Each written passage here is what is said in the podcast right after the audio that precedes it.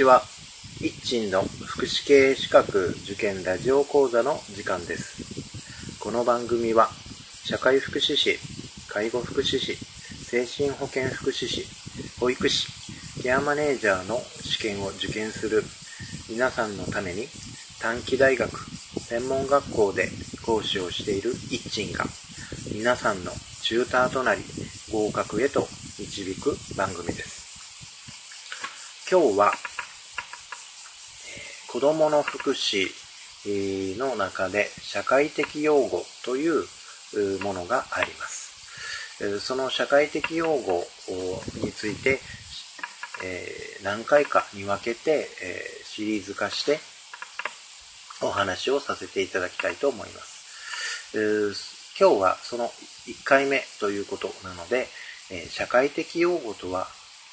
何なの？ということについてからお話を進めていきます。えー厚生労働省、国は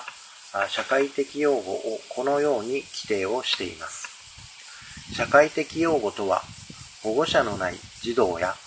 保護者に看護させることができない児童を公的責任で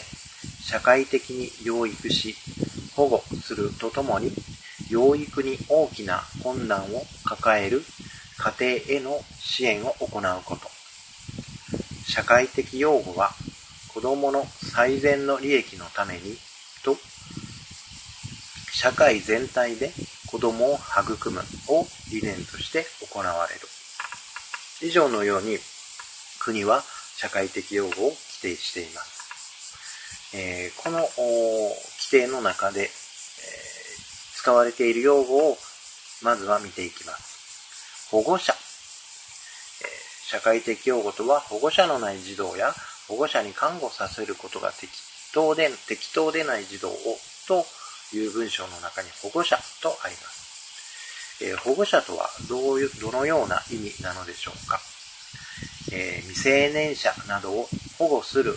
義務のある人、えーその子供の親または親に代わるもの。という意味です。さらに児童、えー児童は児童福祉法の中での規定として理解をしてください、えー児童福祉法第4条この法律で児童とは満18歳に満たないものを言うそして児童を乳児、幼児、少年と分ける。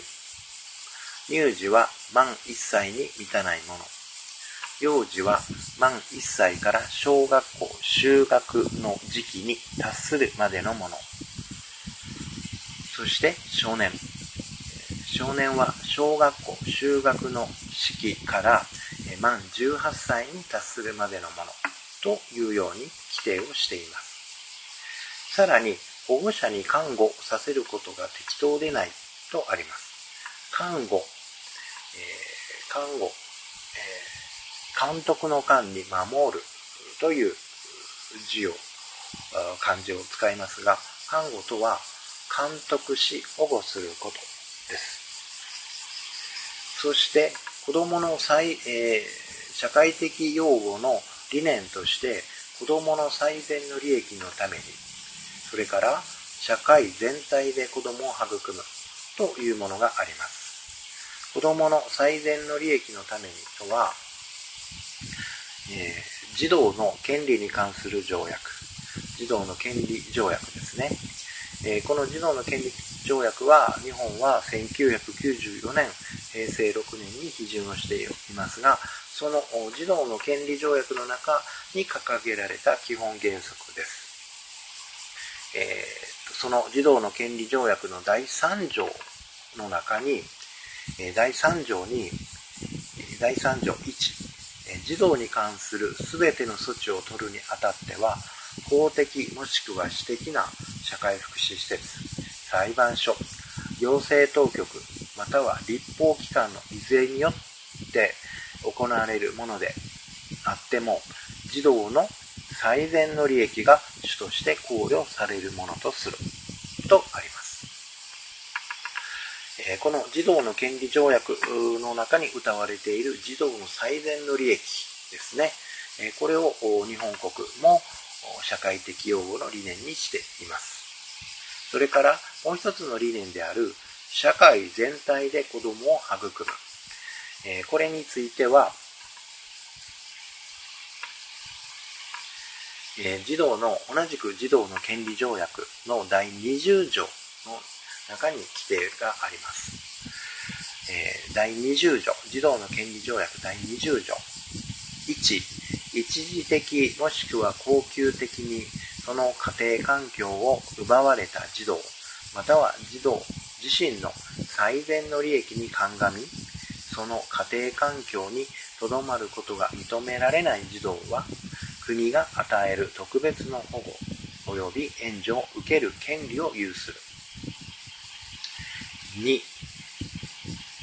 締結国は自国の国内法に従い、1、今読み,、えー、読み上げた1ですね。1の児童のための代替的な看護を確保する。3、えー、今読み上げた2の内容のことですが、2の看護には特に里親委託、えイスラム法のカファーラ、養子縁組または必要な場合には児童の看護のための適当な施設への収容を含むことができる。解決策の検討にあたっては、児童の養育において継続性が望ましいこと、並びに児童の種族的、宗教的、文化的及び言語的な背景について十分な考慮を払うものとする。と、児童の権利条約の中にも、中にも社会全体で子供を育むとあります。国内法では児童福祉法の第1条と第2条の中に規定があります。児童福祉法第1条。すべて児童は児童の権利に関する条約の精神にのっとり、適切に養育されること、その生活を保障されること、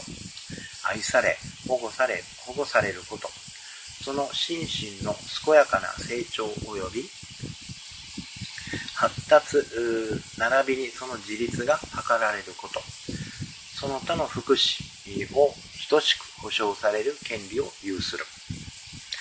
第2条、すべて国民は児童が良好な環境において生まれ、かつ社会のあらゆる場面、あらゆる分野において、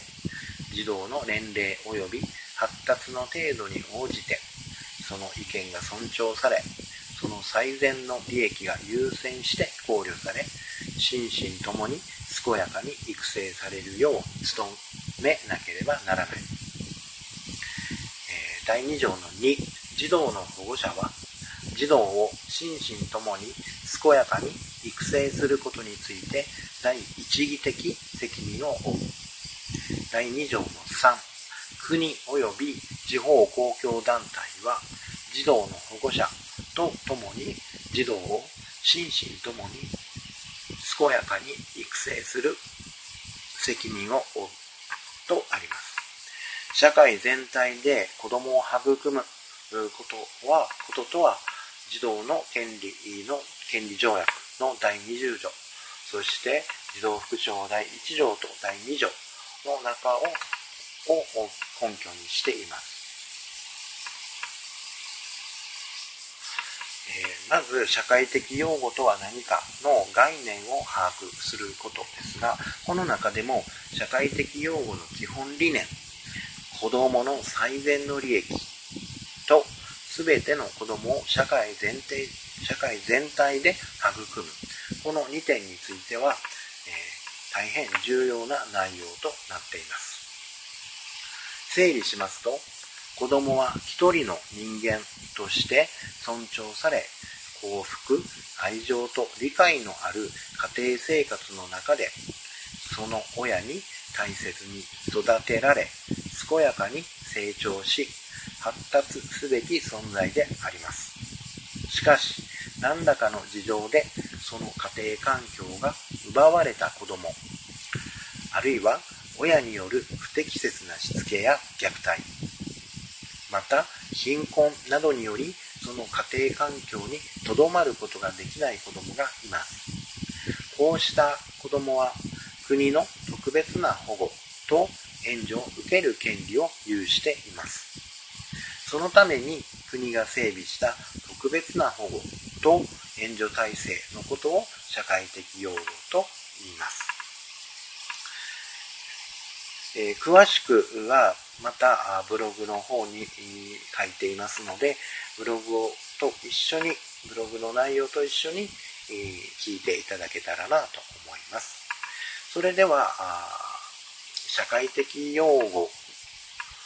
を理解をするのシリーズの第1回目として社会的用語とは何でしょうか？というお話を本日はさせていただきました。第2回目をご期待ください。それでは、さようなら。